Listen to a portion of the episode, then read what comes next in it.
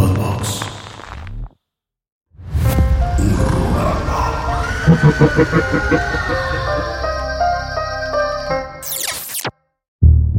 Saludos amigos de Horrorama, bienvenidos al décimo capítulo de esta cuarta temporada. Mike, ¿cómo estás? Muy bien, mi queridísimo dengue.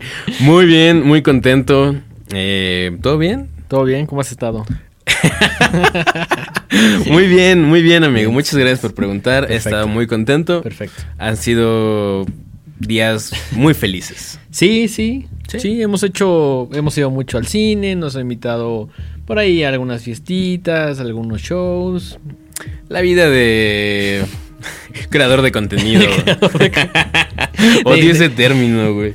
No sé por qué, pero creo bueno, que, creo que que odias sí. más el de... No, a mí, o sea, creo de contenido creo que es muy... O sea, Eh. es más general, ¿no? El que sí me medio caga es el de influencer. güey. Ah, bueno, ese sí es el Puta, peor de todos. sí, es que no. luego así como de... El otro día, obviamente no voy a decir nombres. pero ¿O está- sí? No, no, no voy a ¿O decir sí? nombres. Pero estaba viendo así como el Instagram de una persona que solo hacía como bailecitos y como que recrea... Como que habla encima del... O sea, como que hace estos voiceovers Mm, de audios que andan ahí rondando en TikTok. Sí. y tenía muchos followers y decía fulanit, fulanite, creador de contenido. O sea, ese es su... Y es como de, ah...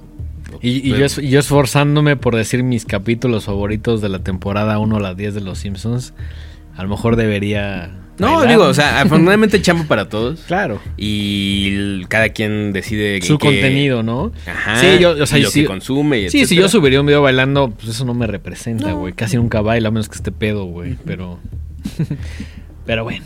Pero bueno, Hay entonces, todos, Ajá, hay entonces todos. creo, que- creo que no, no, a mí no me gusta para mí el epíteto de creador de contenido, aunque sí es lo que hacemos, porque pues esto es contenido, ¿no? Al yo final del día yo está- prefiero mil veces el creador de contenido que el influencer. El influencer sí- Influencer está Sí, terrible. sí güey. está. Sobre todo porque hoy en día te dicen influencer y te imaginas este güey que tiene muchos números y que es de la verga.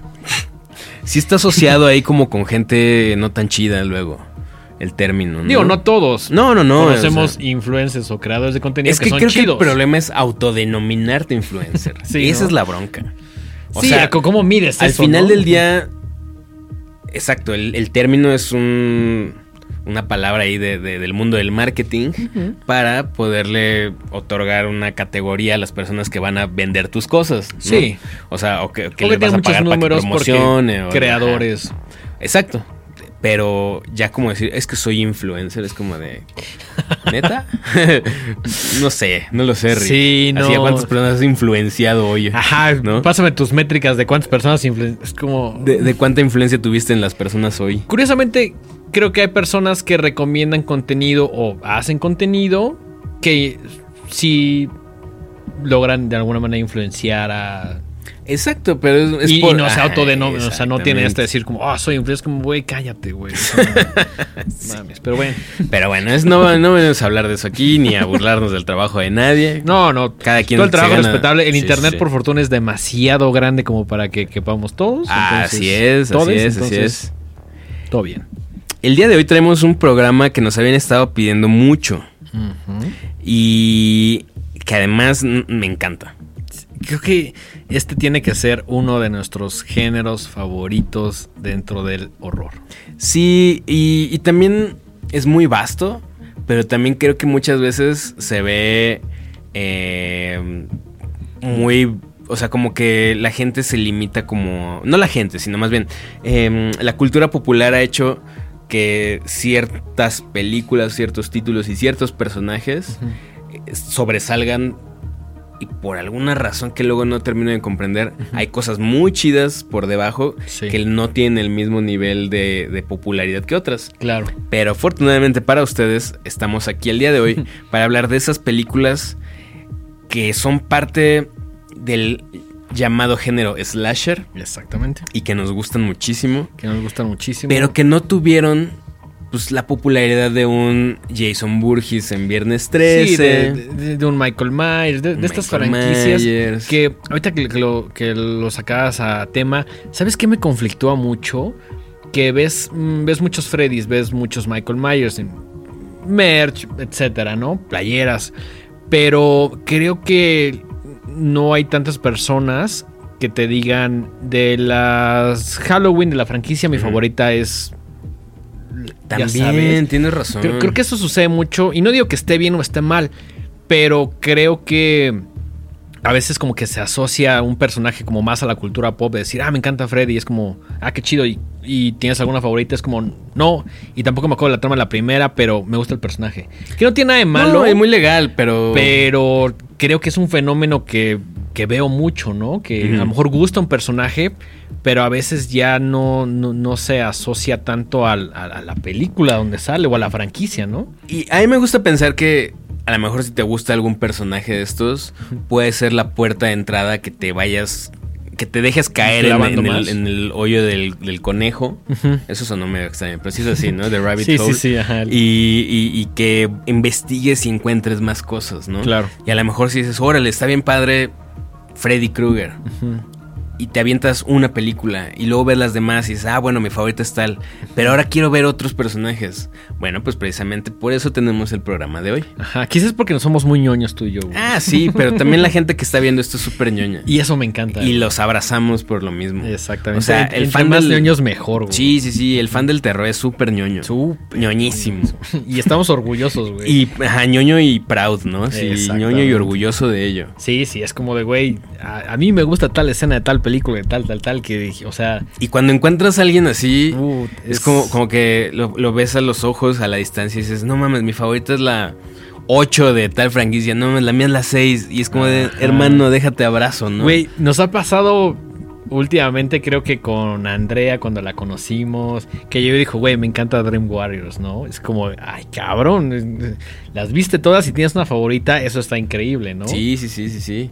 Sí, o sea, últimamente gracias a Horrorama hemos conocido a una cantidad muy grande de personas iguales a nosotros, que creo que eso es lo, también algo muy chido. O sea, Horrorama nos ha servido como una especie de, de faro para juntar a la gente que, que nos gusta lo mismo y que yo quiero pensar que a lo mejor hay amistades que se están forjando ahí gracias a que se conocieron en redes. Eso estaría increíble, ¿no? Así que a lo mejor alguien ponga un comment en tal póster que tal aniversario, ¿no? Como de, ah, también me gusta y tú y yo tenemos la misma escena favorita, te voy a empezar a seguir, ya sabes. Y eso estaría increíble, porque nos ha pasado, ¿no? Creo, que a veces está súper chido cuando hacemos una función horrorama o cuando vamos a vender merch o algo y se nos acercan como para platicar de cine. Eso está súper chido. Algo que me gusta mucho es, eh, probablemente muchos de los que están viendo este programa o escuchándolo nos siguen también en redes, eh, en nuestra página de Instagram.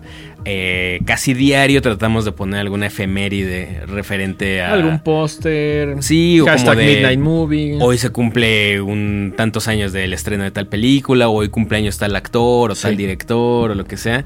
Y por lo general nos gusta ponerles ahí de cuál es tu película favorita de tal. O cuál es tu escena favorita. Me encanta ponerme a leer los comentarios porque de repente hasta yo encuentro cosas que digo, ah, ya no me acordaba de esto, ¿no? o, esto no lo he visto, lo voy a apuntar, cosas así. Y eso es bien chido. A mí una de las cosas que me encanta es el hashtag, hashtag Midnight Movie. Porque de pronto dices como de, ay, no sé qué ver. Y de pronto un miércoles alguien está viendo una película y dices, ah, no mames. Está alguien, alguien en este momento está viendo esta película y yo hace tiempo que no la veía o la acabo de ver o ya sabes.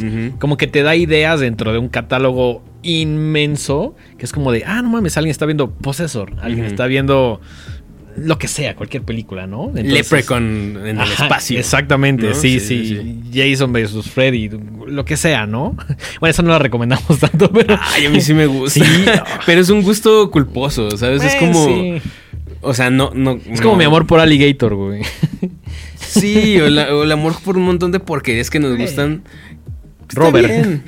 Robert, ¿no? Sí, no sé. Eh, a mí me gusta mucho Freddy vs. Jason porque es una mamada así absoluta. Y, y, porque era cuando, cuando la anunciaron, era algo que todo, o sea... Bueno, ajá, era algo nunca antes visto. Nunca antes visto y muy improbable. Antes de la idea de los multiversos y de, ya sabes. Ajá, sí, antes de que, que Marvel y que no era, era muy pre-Marvel en cuanto a ese concepto, ¿no? Exactamente. Freddy vs. Jason juntó así dos franquicias que jamás tendrían por qué haberse enfrentado nunca, ¿no? Sí, sí, sí. Y fue una locura. Y es pura diversión, es pura chasca. Muy- son películas que no se toman a sí mismo en serias y por eso me gustan. Muy en la tradición Alien contra Predator. También. También. Esa todavía se toma más a, a sí mismo más en serio. Y no soy tan fan, la neta. ok. Pero Freddy vs. Jason es divertidísima, es pura estupidez, así.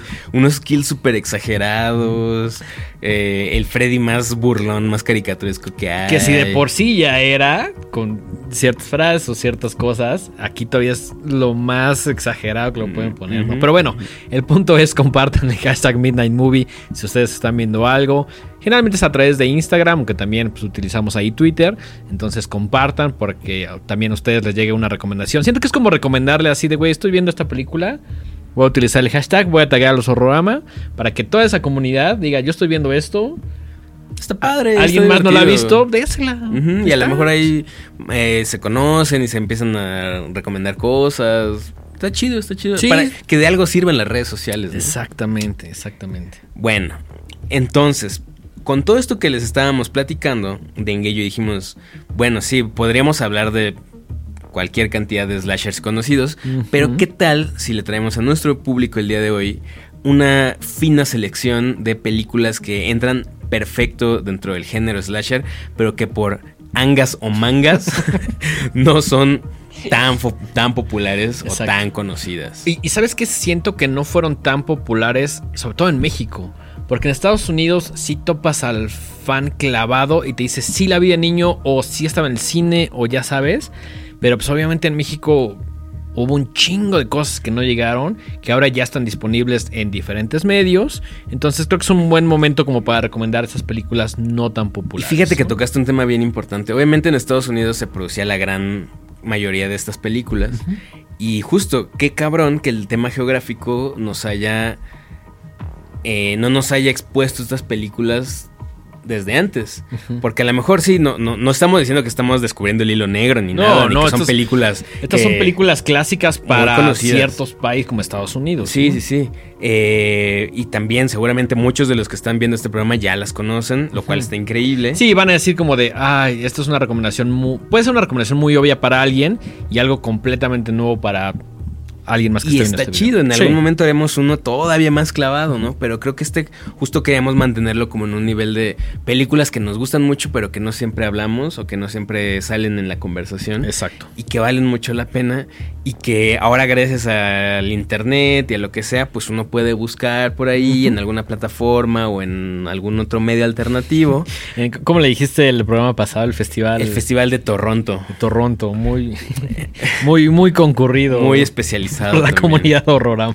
Y, y que, pues quizá en años anteriores, si no tenías que un tío que viajaba a Estados Unidos, o, Sí. o tu primo que vivía en LA o no sé, donde tú quieras y que te pasaba esas cosas, no había otra forma de que las conocieras. Sí, claro. Ahora, gracias al, al internet y a plataformas, pues ya se pueden ver estas películas. Incluso a veces en el mismo YouTube, por ahí hay personas que, que las siguen, perdón, que las suben y que puedes pagar una cantidad y, y verlas, ¿no? Creo que eso está increíble. Algo que también está bien chido es que luego hay plataformas de paga, que ya todo el mundo está suscrito a más de una por lo general, Sí.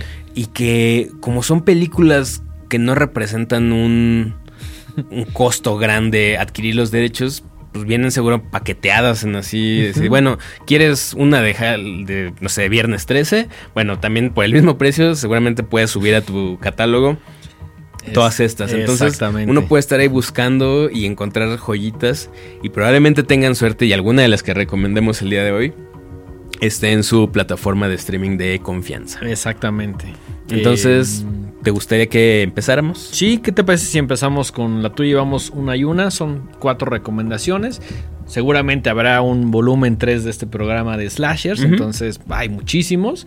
Y también creo que sin querer, un- y esto es algo interesante, estas películas son de los 80. Ujú. Que a mi gusto los 70, sobre todo los finales, eh, finales de los 70 y 80 fue donde a mi gusto vimos los mejores slashers o los que se volvieron más icónicos. Sí, como que la fórmula ya estaba ya estaba trabajada. ¿no? Ya, ya no eran eh, estos llamados proto-slashers, donde la, eh, el, el blueprint que le llaman todavía no está muy claro. Y por ejemplo, el otro día en Twitter recomendábamos películas. Eh, hicimos una dinámica ahí de que la gente nos dejara una letra y, Sí. y les recomendábamos una película. Y por ahí salieron algunos eh, títulos como por ejemplo The Driller Killer, que es del 70 y no me acuerdo qué año. Todavía proto, ¿no? Sí, que, que como que sí tiene la fórmula de un slasher, pero no es exactamente Exacto. eso, porque le faltan ciertos detalles muy específicos para que sea considerado un slasher. Se vuelve más como un thriller violento. Un, poquito con lo que sucedía con todo este cine italiano, con el, con el giallo, ¿no? Este que, que ya podría ser un slasher, pero... Son las bases, son los cimientos para toda la ola que, que surgió en finales de los 70s, principios de los 80s. Que, que yo siento que uno de los puntos de partida, obviamente hay, hay otros anteriores, pero siento que el punto de partida sí es eh, Halloween. Sí, sí, sí, sí, sí. Creo que ahí es como el antes y el después donde eh, la categoría slasher se empezó a hacer como más popular y como ya la etiqueta, ¿no? De es un slasher. Digo, ninguna película es estrictamente un género, por fortuna, pero creo que a partir de Halloween sí se empezó a llamar como de estos ya son slashers porque es generalmente una historia de venganza, porque hay asesinatos, por ciertos valores que tiene la película, ¿no? Sí, porque hay un modus operandi más o menos similar entre los asesinos.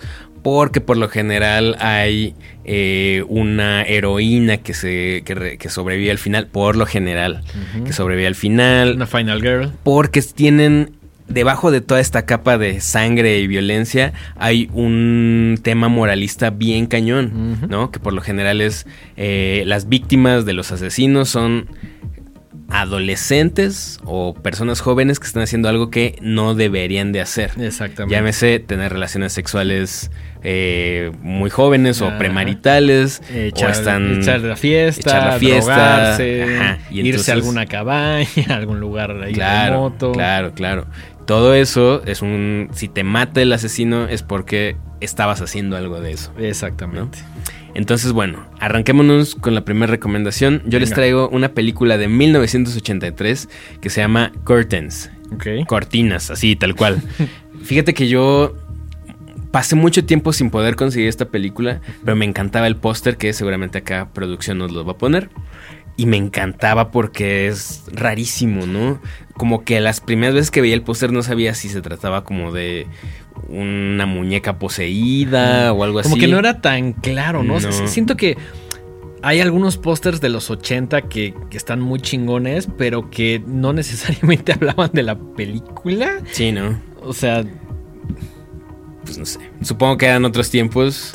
y había más libertad artística, más de interpretación por parte del ilustrador o lo que sea, que ahora que por lo general se resuelven con un- una toma Ah. de una cabeza ahí flotando y cabezas más pequeñas abajo. Sí, que, que a ver, una, una pequeña pausa. Algo importante es que en este, en este momento de los 80 el home video era muy importante. Entonces tenías que tener una portada súper cabrona. Claro, era lo que te iba a traer. Porque tenías que competir con un anaquel lleno de películas, ¿no? Entonces era, era el primer vistazo, ya sea el póster o que Exacto. tuviera una portada chingona. Entonces, pues esto sí influía en la decisión. Por eso yo creo que vimos las portadas que vimos, ¿no?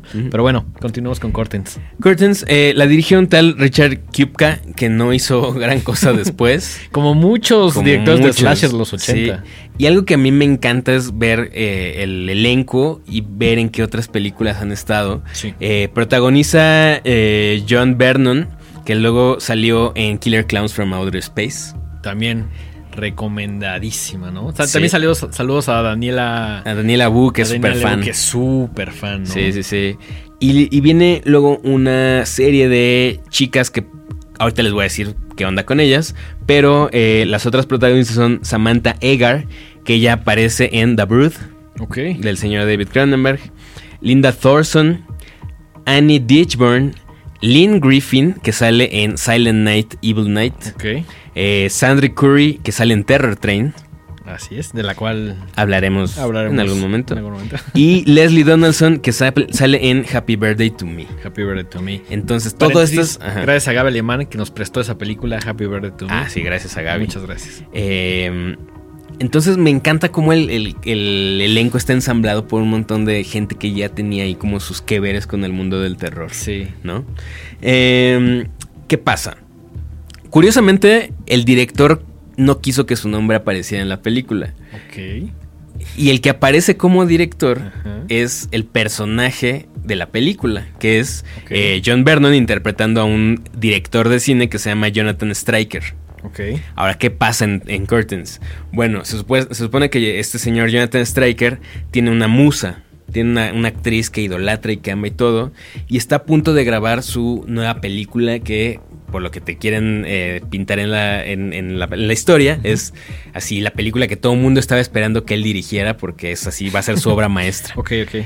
Entonces, eh, eh, entra, hace una especie de plan con eh, su, su- su actriz Musa y, y hacen esta onda que se llama actuación de método, que es como casi casi vivir en el Sí, cuerpo como in- del involucrarte lo más, lo que, más puedas. que puedas, ¿no? O sea, llevar tu papel y tu representación de ese papel hasta las últimas consecuencias.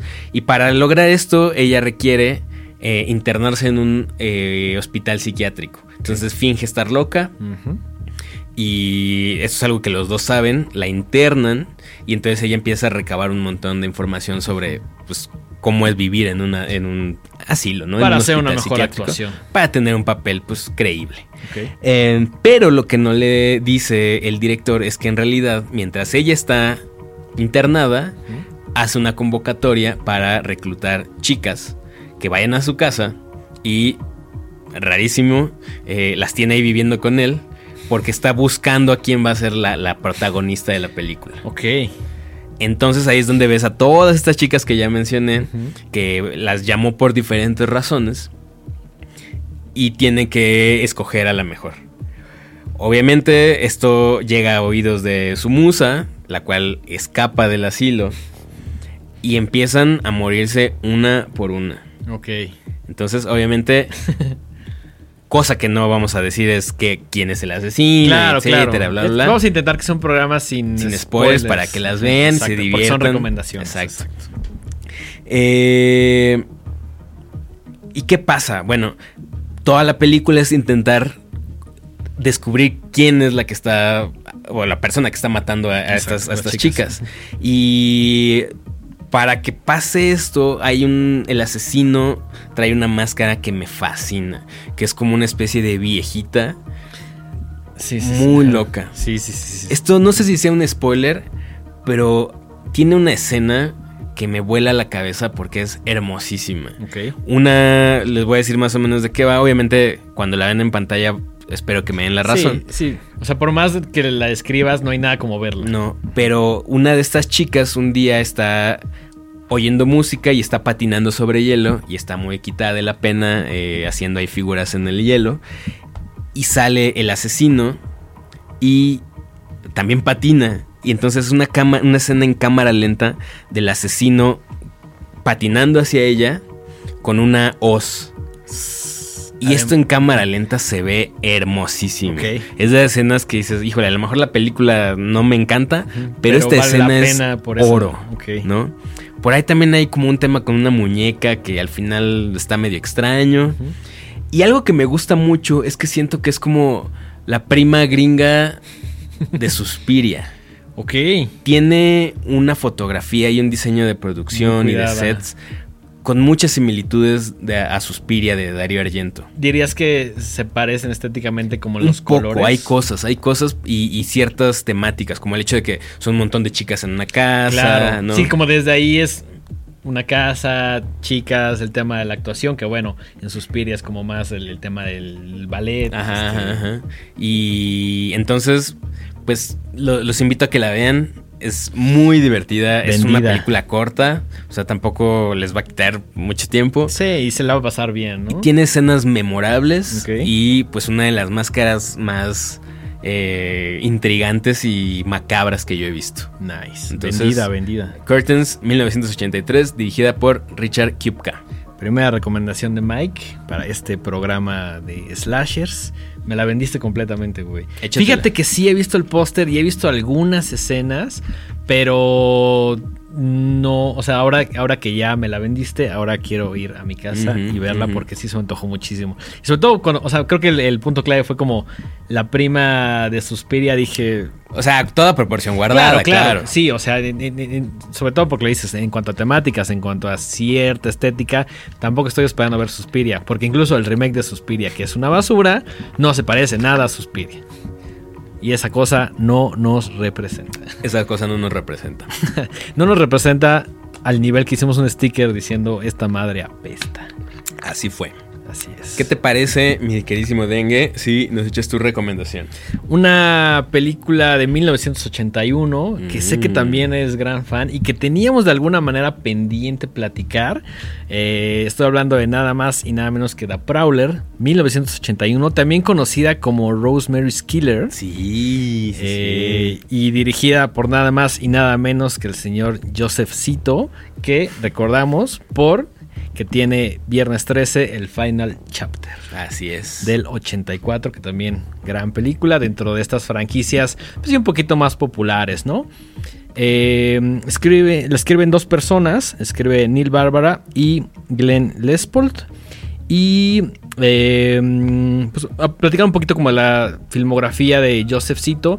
Si bien tiene The Prowler y también tiene eh, Viernes 13 Final Chapter, también tiene por ahí dos de. Creo que son dos o tres que hizo con Chuck Norris Ok. que son como más de acción. Pero creo que obviamente son muy- películas muy ochenteras, películas muy exageradas, pero que también están chingonas, ¿no?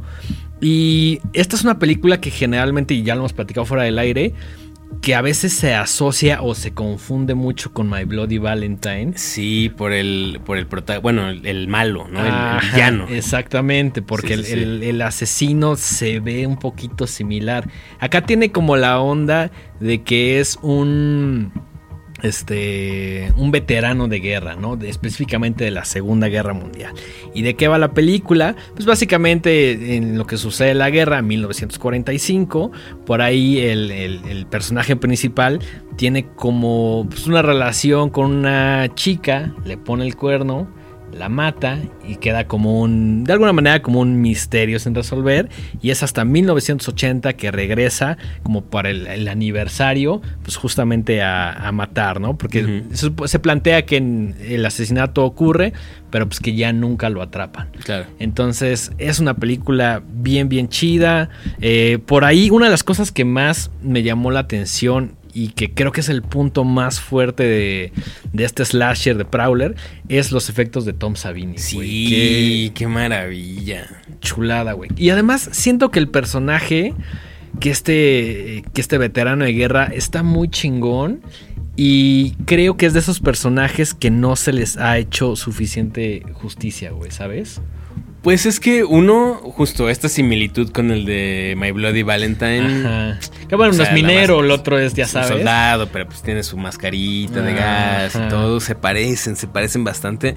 Pero vale muchísimo la pena esta película porque es bien oscurota, ¿no? Es, eh, o sea, se siente la mala vibra así. Y hay una, hay toda una secuencia en un supermercado Ah, sí, güey. Sí, sí, sí, sí. maravillosa. sí. Maravilloso. También me gusta que tiene como esta estética medio medio camp, medio, ya sabes, como el tema de la rosa y Sí. ya sabes, como Ajá, como, como esta estética muy ochentera que estaba divertida de alguna manera. También es, es una película que al tener los efectos de Tom Savini, pues obviamente le sacan muchísimo provecho. Y más allá de la historia, creo que es una película entretenida y una película que si a lo mejor la trama no te parece tan atractiva, que a mí sí me parece novedoso el tema de- de- del veterano de guerra, específicamente en la Segunda Guerra Mundial, pues al menos el tema de los practical effects sí está en punto. Sí, algo, algo que pasa muy seguido y que yo no, o sea, a mí no me molesta en lo absoluto, es que muchas veces a mí me gusta ver películas por los efectos, más allá de que la, La historia esté buena o no. Sí. O sea, ya es un gusto adquirido, ¿no? Sé que la película mejor va a apestar horriblemente, pero me encanta imaginarme a estos eh, Creadores creadores de de, contenido. contenido haciendo así quebrándose la cabeza para resolver un brazo cortado, una cabeza explotada, un acuchillamiento que se vea real. Exacto. ¿no? Y, y algo que se me hace bien bonito luego es cuando ves estas fotografías de, de la producción, donde están... Sí, como ha- haciendo, como ese momento donde están, y, y generalmente es como de, güey, tenemos una oportunidad de hacerlo porque esta madre, este prop, este lo que sea, esta cabeza, tenemos una, güey. Entonces, o te la rifas a la primera, o, o- o vamos a tener un pedo, güey. Sí, eso, eso pasa en Maniac. Sí, ¿No? Eh, que también los, los efectos son de el patrón Tom Savini. exactamente. Y es una anécdota muy chistosa porque eh, hicieron la cabeza, hicieron el. Sí, el doble de, de- de muñeco de, de una persona a la que van a matar, una chica. Ajá. Y entonces el director dijo, bueno, el actor tiene que hacer el disparo, ¿no? De, de que le vuela la cabeza. Y Tom Savini dijo, híjole, es que solo tenemos una. Si alguien la va a cagar, prefiero ser yo. Exactamente. Y en una sola toma salió y es una de las mejores explosiones de cabeza del Sí. cine de terror. Así es. Eh, ahí a la par de, de la explosión de cabeza de Scanner. que creo que es la más icónica. Es la más icónica. Sí, sí, sí. Eh, pero es esto, es como de... Son películas tan de bajo presupuesto que no había chance de repetir algunas escenas. Y, y que el mismo, o sea, se- son estas cosas que se vuelven le- legendarias, ¿no? O sea, Tom Savini diciendo, no, mejor lo hago yo porque si alguien la caga... Sí, pues, claro. yo echarme sí, la como culpa. toma- tomarse como la responsabilidad, ¿no? Que igual hubiera salido bien si lo hubiera hecho eh, el actor o, o quien Claro. sea, o alguien más del staff. Pero ese tipo de decisiones y que hayan quedado como grabadas ahí para la posteridad, se me hace como del, sí, de las cosas de las que están hechas las leyendas del cine. Definitivamente. Y, también como el, tema de los, de los practical effects que tanto nos gustan, como que sí puedes ver la, la mano, la textura, que a veces decíamos, y lo hemos discutido creo que en otros programas, ¿por qué nos gustan más los practical? Que el, que el CGI, que estas imágenes por computadora, y es porque sí se siente, porque, porque son objetos físicos, ¿no? ¿no? No están construidos en una computadora, por más bien que se vean, Hay algo ahí que no termina de cuajar. Exacto. Quizá en algunos años o meses, para cómo va avanzando las cosas. eh, se- por ejemplo, el otro día estaba platicando con un amigo que eh, hace muchas mm, producciones para eventos. Ok. Entonces me está eh, diciendo que se asoció con una persona que tiene mucho dinero y compraron mucho equipo. Y me estaba enseñando unas cámaras nuevas que son un set donde ya no se utiliza escenografía. Ah, claro, que es como. Es como, a- así se filmó en Mandalorian Sí, y, sí, sí, y sí, otras. Sí, que es como alguien rodeado de una como. Como una especie de green screen semicircular Ujú. Que, está. Y, y la cámara, que también tiene un lente como muy wide, eh, muy amplio, está posicionada de tal manera que si la cámara se mueve, el eje de la cámara también hace, bueno, también se mueve la escenografía virtual loco, que está eh, proyectándose en la, en la Sí, sí, pantalla sí. detrás de los actores. Entonces sí, pues obviamente si, por ejemplo, imagínate que es una escena de una taberna. ¿No? Entonces sí, a lo mejor tienes a tus actores caracterizados en una mesa que sí está ahí, pero todo lo demás es virtual. Pero antes, si tú tenías como un escenario plano, pues si tú movías la cámara, pues no, sí, no ajá, se iba no a mover. funcionaba, claro. Y aquí las cosas están hechas de tal manera que si la cámara gira, También se mueve el fondo. también ¿no? el fondo se mueve al mismo tiempo. Entonces se ve súper real. Sí, y, por ejemplo, vean, eh, ahorita que lo, que lo trajiste a colación, el tema de Mandalorian. Cuando ves los behind the scenes, es una cosa bien, bien loca, ¿no? Ya no tienes que estar en la locación. O sea, obviamente hay personas que lo siguen haciendo. Por ejemplo, acabo de ver eh, John Wick 4. Ujú. eh, y hay una escena muy al principio, es la, la primera escena, a- Sí. empieza la película, donde John Wick va persiguiendo a unos eh, malosos en un caballo en un desierto. Ok. Y pues con la tecnología actual, pues dirías, bueno, lo hicieron en un desierto, ¿no? Sí, sí. Igual y hasta los caballos son de Amentis. Pero no, sí lo fueron a filmar al desierto. Y esas cosas yo creo que todavía tienen mucho valor. Sí, o, al- o al menos siento que los ñoños como nosotros, pues apreciamos este tipo de cosas, ¿no? Obviamente eso eh, resulta en un incremento de Sí, la claro, es, es- es producción. mucho más caro y a lo mejor es un detalle que no es tan perceptible, pero como dices, hay algo ahí de textura o de feeling o de no sé cómo llamarlo que si dices, esto se ve más real, ¿no? Que bueno, real es un concepto extraño hoy en día. Así es, así es. Pero bueno, esa es la segunda recomendación. Eh, la Prowler. La Prowler 1981, dénsela. Eh, creo que está en alguna plataforma gratis o en el mundo del internet. Si la buscan, la van a encontrar. Entonces, eh, ahí está Prowler. No confundir con la Bloody Valentine. Vean las dos, valen la pena. Los personajes son un poquito similares, pero las tramas sí son completamente diferentes. ¿Y qué te parece si vamos con tu segunda recomendación? Uf, mi, segunda recomendación, muy probablemente mucha gente ya la haya visto, pero también estoy seguro que hay un montón de gente que no ha tenido mm. la fortuna de verla. Mismo caso, ¿no? Para alguien es una recomendación obvia, para alguien es como de no tenía ni idea que esto existía. Eh, este caso es muy curioso. La dirige Robert Hiltzik. Ok. Que dirigió Sleepaway Camp 1 y Sleepaway Camp 5. Ok. Que se llama The Survivor. Debo confesar que no llegué hasta las 5. Espera, ¿tú creías que, bueno, el señor Hilsick hizo más cosas? Bueno, en su vida solo ha dirigido esas dos películas. Ok. y escribió eh, Sleepaway Camp 2, que se llama Unhappy Campers. Sleepaway 3, que se llama Teenage Wasteland. Y, como ya les decía... Qué gran nombre, güey. Ajá. Eh, Sleepaway 4, The Survivor. Ok. Eh, y es lo único que ha hecho en su vida. Bueno, eh, el tipo le gustaban los sleepaways, ¿no? Le, encantaba la, temática. Pero me da mucha risa cuando estaba investigando esto porque es como, esas personas que dicen, me voy a obsesionar con algo y voy a hacer que eso sea mi personalidad. Seguro, digo, no tengo el gusto de conocer al señor Hilsick, pero ha de ser algo así como de...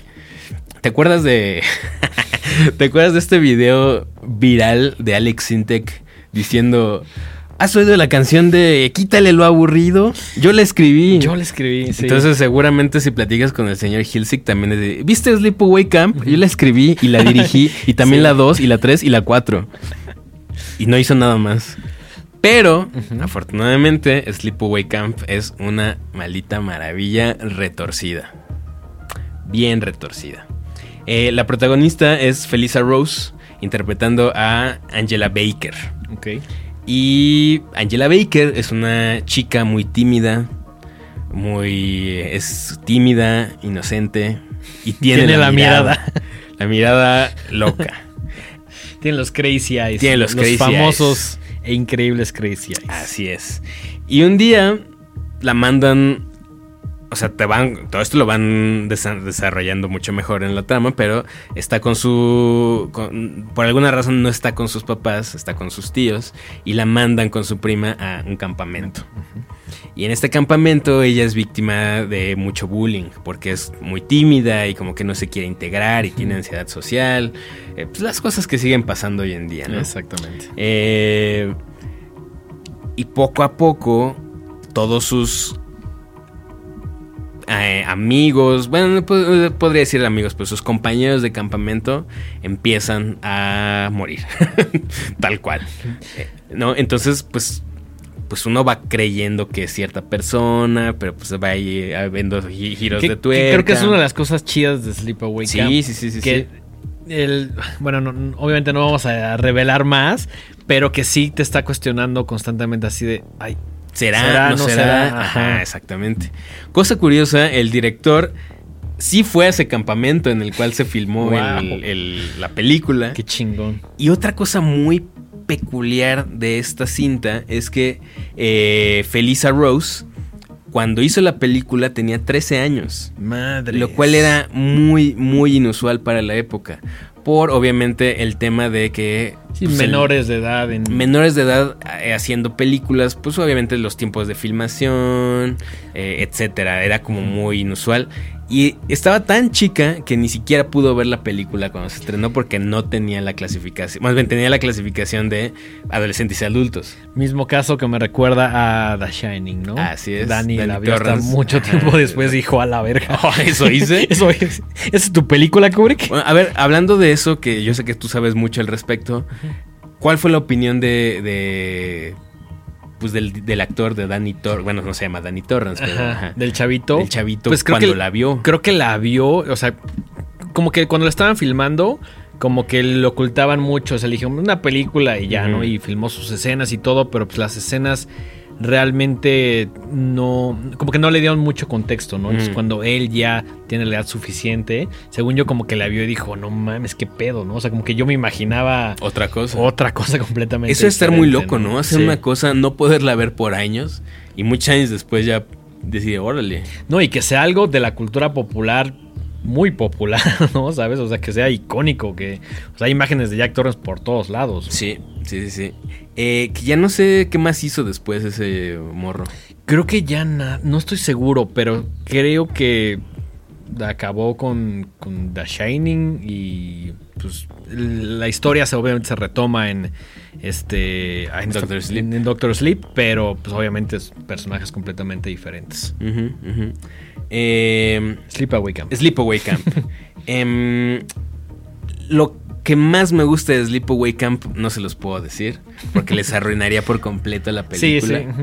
Pero acuérdense de mí cuando la estén viendo, porque si bien no es una película perfecta y dista mucho de ser una película perfecta, de hecho es bastante ridículo en algunos momentos. Hay muertes con abejas, hay empalamientos, hay, hay, gente que se muere hervida. Pero también la diversidad de los kills creo que está chingón. es bien divertido, la neta, la neta.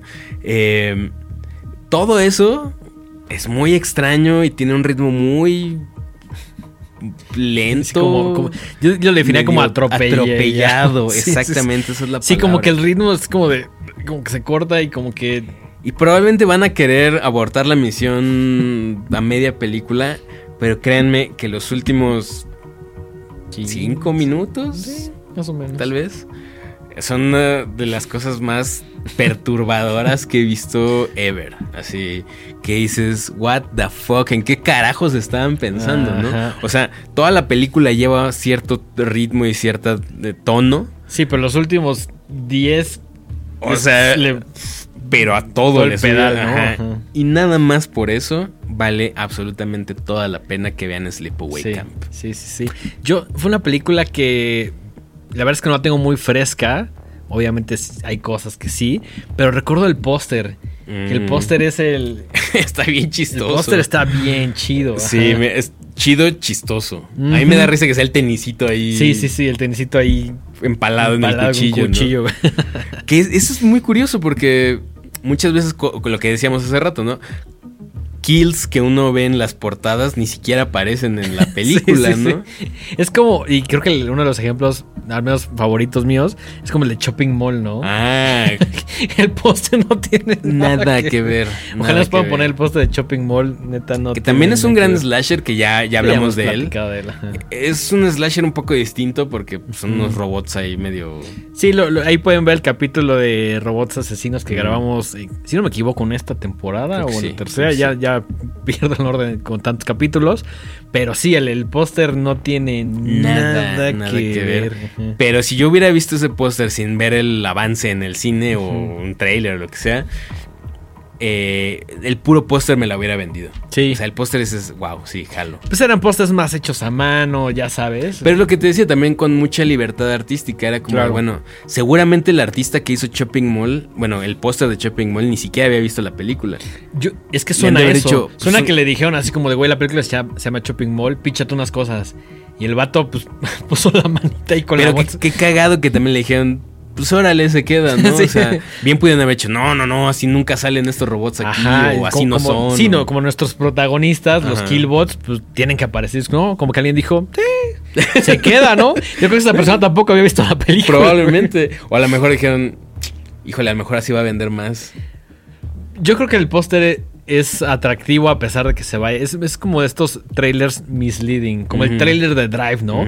Es el trailer de Drive de Nicolas Binning Rev y dices, ah, película de acción, güey. Y si vas con esa mentalidad, vas a pasar muy, muy mal, güey. Sí, lo mejor es como entregarse a la experiencia con la mente lo más abierta posible. Así es. Y dejarse sorprender. Así es. Y lo mismo aplica para estas películas, ¿no? O sea, no son películas que les van a cambiar la vida, o a lo mejor sí, no sabemos, pero no son películas profundas y cerebrales, son películas para sentarse y pasarla muy bien y comer palomitas y divertirse con lo ridículas y campi que son, que eran para la época. Exactamente. Pero Eh, en general creo que muchos slashers de los 80 es así, ¿no? Sí, está bien, no, no, Sí, no había no. otra. No, no, no les exijo nada más. ¿sabes? No, no, al contrario, es un slasher. Hay cosas que quiero ver y no quiero que sea un tema de terror elevado o ese tipo de cosas, ¿no? Al contrario, es como de, güey, quiero ver muchos kills, quiero ver algo divertido, quiero ver un poco de sexo, quiero... Pues los estereotipos de los slashers, ¿no? Sí, que además también siento que hoy en día los slashers no siento que hayan sido de los géneros, de los subgéneros que mejor Envejecieron. envejecieron. Porque uno, en los 80 se agotaron la mayoría de los Sí, recursos, sí, güey. que no está mal, pero que muy pocos son los que logran darle la vuelta a eso y adaptarlos a un contexto más actual. Ajá. ¿no?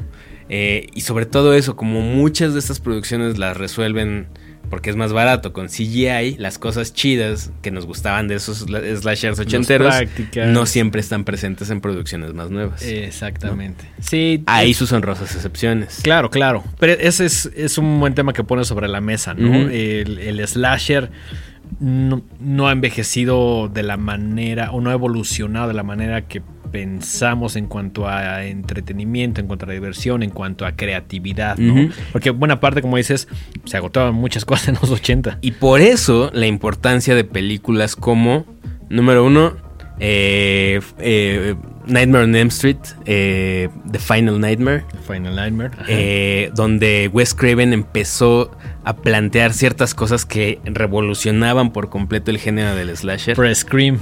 Y que además... Pre-Scream. y que además en Scream aborda ciertas cosas ahí, ¿no? Sí, y su consagración, bueno, no es que ya lo necesitara, ya había hecho Nightmare on Elm Street, pero cuando hace Scream es como yo fortalecí este género y yo lo voy a traer de vuelta. ¿no? Exactamente. Y además lo voy a reinterpretar. Además lo voy a reinterpretar.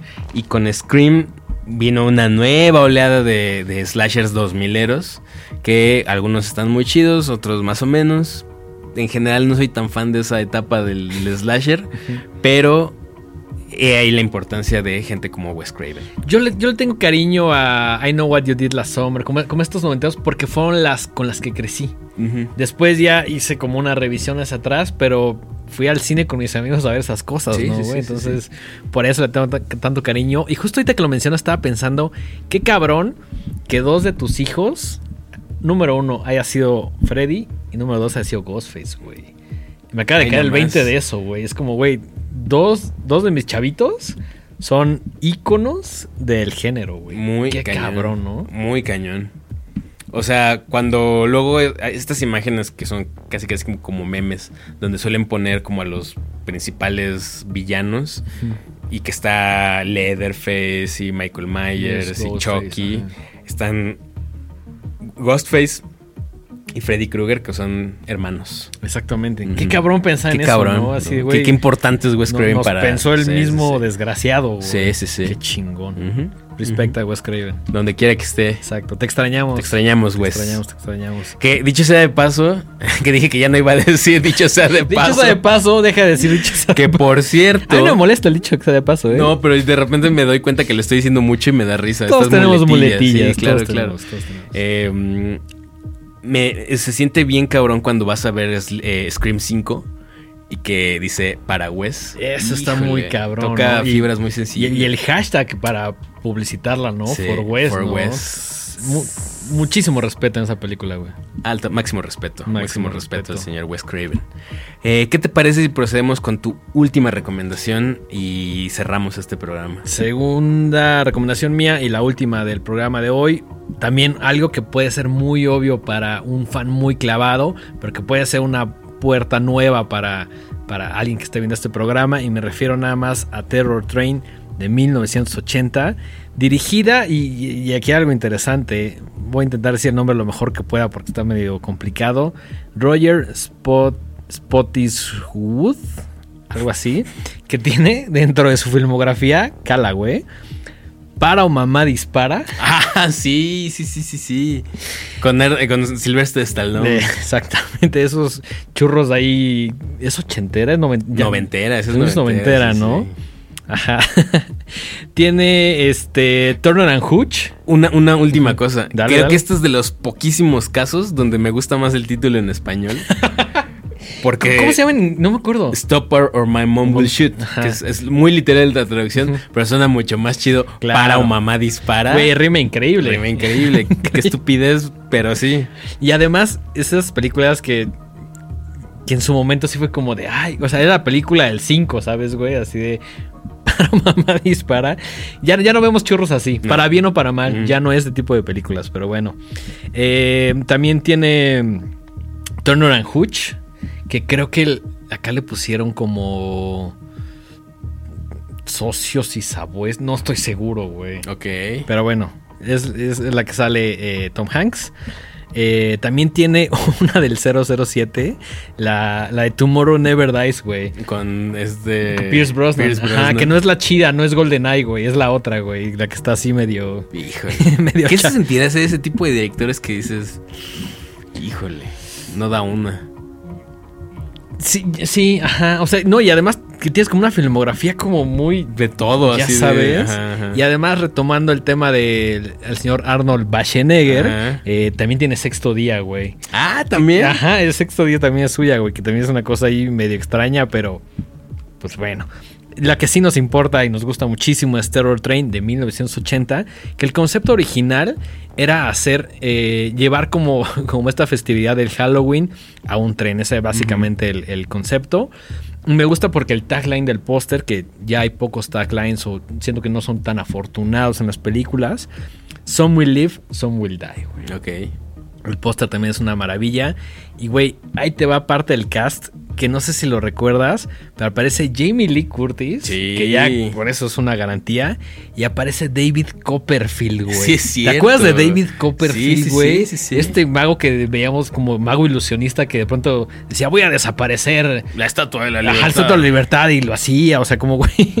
Siento que fue un personaje interesante, divertido en los 80, 90. Todavía nos tocó como la última Me acuerdo parte de- que ah, regresando a, a- a la programación del Canal 5, luego pasaban los especiales de David Copperfield así como en la noche. Sí, sí. Como que decía, Tenía- "Puta, ¿con qué rellenamos este Ajá. hueco aquí? Ah, pues ponte un especial de David Copperfield, ¿no? Pero aparte los anunciaban así como, güey, vamos a pasar el nuevo especial de David Copperfield.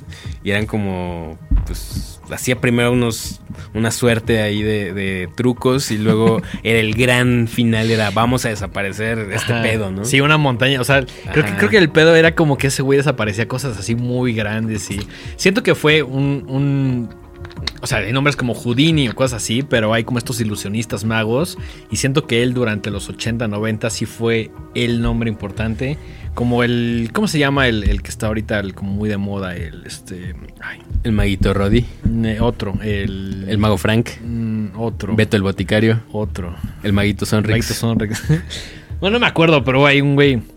El Chris Angel, ¿no? Ah, ah, ese. Ese güey, ajá, que bueno, amado por unos, odiado por otros, pero bueno, creo que él, este güey era como el, el- tan icónico como los que acabo de mencionar, sí, sí, ¿no? Pero bueno, aparece David Copperfield, que además sí se avienta unos turcos en la película. güey.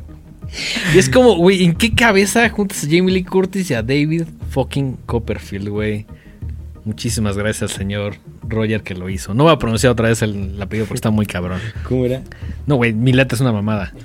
Spittiswood. Algo así. Spottiswood. Spottiswood. Digámoslo así, güey. Ok. Y pues bueno, ¿de qué va? El, el concepto pues, es básicamente Halloween en un tren. Entonces, eh, pues en la película el personaje de Jamie Lee Curtis, por ahí le juega como algo muy adolescente, algo como de estas eh, sororidades eh, gringas, como muy de las casas de eh, Figma, Al- Alfa, esas madres, güey, que es algo todavía muy, muy gringo y muy como de nicho. Pues básicamente hay como una de estas. Y por ahí el, el personaje de Jamie Lee Curtis le juega una broma a Kenny, que pues es este. Este chavito igual, dentro de los mismos estereotipos, como más retraído. Entonces por ahí le juega una broma.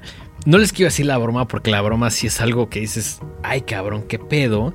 Entonces, como muchos slashers, se vuelve una historia de venganza. Y pues van a festejar, si no me equivoco, es Año Nuevo. Y arman ahí como, el- como la fiestecita. Y dicen, bueno, vamos a festejarla en este tren, ¿no? Una de las cosas más chingonas es que trata ahí como un tema drag bastante interesante y que el asesino, que obviamente no les vamos a decir quién es, juega un montón con las máscaras, güey. El tema de las máscaras es una cosa muy chingona. Quizá la que aparece en el póster y la más icónica de esta película. Como de Groucho. Es la de Groucho Marx, güey. Pero también por ahí aparece una de una lagartija.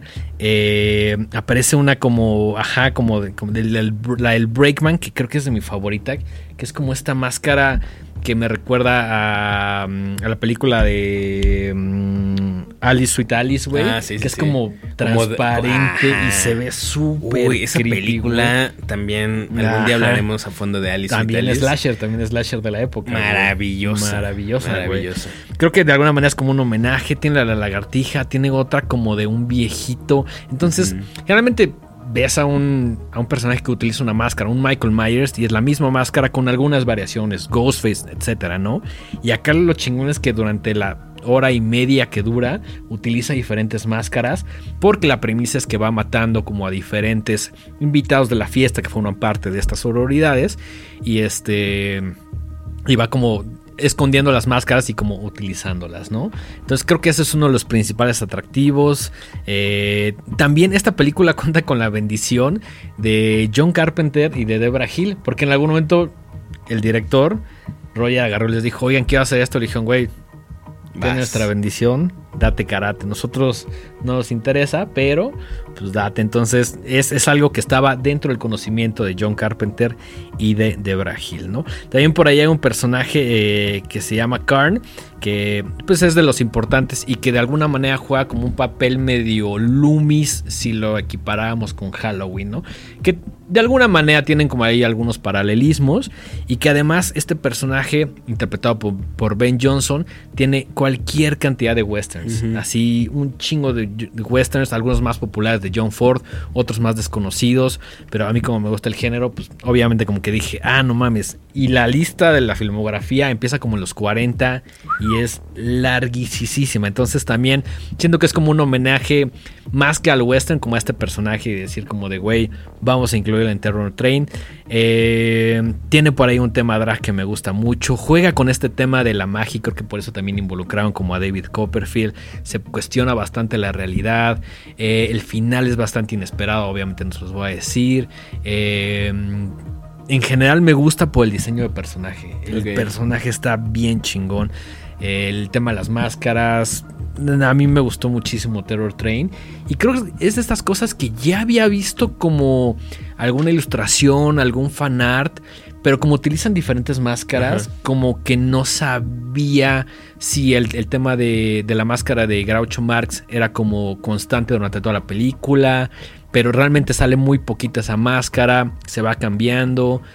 Y en algún momento estuvo con en mi radar. Y ya hasta que será como unos 3, 4 años como que ya la vi y la neta me gustó bastante. Una de esas eh, joyitas que, repito, para alguien va a ser como de, ay, qué obvio que esté recomendado Terror Train. Y para alguien es como de, o sea, que está viendo las imágenes allá atrás, gracias producción, está diciendo, ah, la quiero ver eso. Quiero ver esa madre, güey. porque si está... Es de estas películas como tipo Texas Chainsaw, lo platicábamos saliendo de los tacos que fuimos a echar después de Infinity Pool que, que, sí te pone como en ese mood. No en toda la película, que eso, eso, creo que sí lo hace Texas, pero en ciertos momentos sí se pone muy creepy y, puedes como sentir la película, ¿no? Claro. Creo que es una de las mayores virtudes de, Terror Train, película eh, de 1980 para inaugurar esta fabulosa década. Eh, seguramente está en el mundo del internet también. Ahí anda, ahí anda. Si la buscan la van a encontrar estoy seguro que la van a disfrutar muchísimo. Y pues esta es mi segunda, mi segunda recomendación Terror Train, no se la pierdan. Eh, ¿Algo más que quieras comentar sobre este especial volumen 2 de Slashers? Pues no, más bien invitar a la gente, uno, a que las vea, dos, a que nos dejen sus comentarios en, pues, en la sección de comentarios de, este, de, este video o en nuestras redes sociales, que también estamos poniendo siempre ahí como un post alusivo al programa. Así es. Y que nos digan si están de acuerdo con nuestras recomendaciones, si ya las vieron, cuáles creen que deberíamos de también tocar en un tercer especial a futuro. Sí, siempre nos gusta que nos pongan los comentarios así de hablen de esta, ¿no? Que por ahí algunos temas recurrentes que tenemos que hacer es especial de Alien, el especial Los Simpson, de, de las Treehouse of Terror, eh, también... A mí cada rato se me ocurren cosas así, por ejemplo, uno de puros slasher dos mileros, o no sé, hay, hay un... Hay hay material para ratos. También debemos uno de Universal Monsters. Creo que no hemos hecho uno de vampiros, entonces... No hemos hecho uno de vampiros y me encantan... Pero ¿sabes qué me encantan más? Pero ya ese ya hablamos de, de Hombres Lobo. Pero podemos hacer una segunda parte. Sí, sí, sí. que de hecho ese me lo perdí porque... Sí, porque vino Andrea. Hizo Andrea. de hecho fue su, fue su primer programa, ¿no? Fue... No, si no me equivoco fue el segundo... No. El, tercero fue el de Smile, que ahí se rompió la maldición, según yo. Eh, pero yo estoy seguro que me aventé uno Sí, con, con Andrea de, de Hombres Lobo, que también me encanta ese tema. Sí, pues hay un montón de cosas que... O sea, este programa va para largo si ustedes lo quieren. Así es. Si ustedes apoyan, si ustedes comparten, si ustedes hacen todas aquellas cosas que ayudan a la comunidad y a Horrorama a crecer. Así es. Eh, Denguito, antes de despedir este programa, tus redes sociales y las redes sociales de este programa. Mis redes personales, arroba el dengue, ahí en Twitter, en Instagram y también eh, en TikTok. Y las redes de este programa, arroba los horrorama, y estamos en todas las plataformas. Utilicen el hashtag Midnight Movie, etiquétenos en figuras, en películas, en VHS, en pósters, en los que se les dé su maldita gana. Sí, sí, sí, ayúdenos a que esta comunidad siga creciendo. Compartan el programa, suscríbanse por favor, ya sea a su Spotify, a su Apple Music. La plataforma que utilicen, lo que sea, ayuda un chingo. Sí, sí, sí. Eh, de hecho, incluso si quieren ya verse muy buena onda, si ustedes ven el programa en YouTube, suscríbanse y si no lo escuchan en alguna plataforma de audio, de todas maneras suscríbanse porque a nosotros nos ayuda que pues, apantallen ahí más los números. En un mundo de números eh, nos ayuda bastante, esa es la realidad. así es. Esto fue el segundo especial de Slashers de Horrorama. Nos vemos en el siguiente programa. Hasta la próxima. Adiós.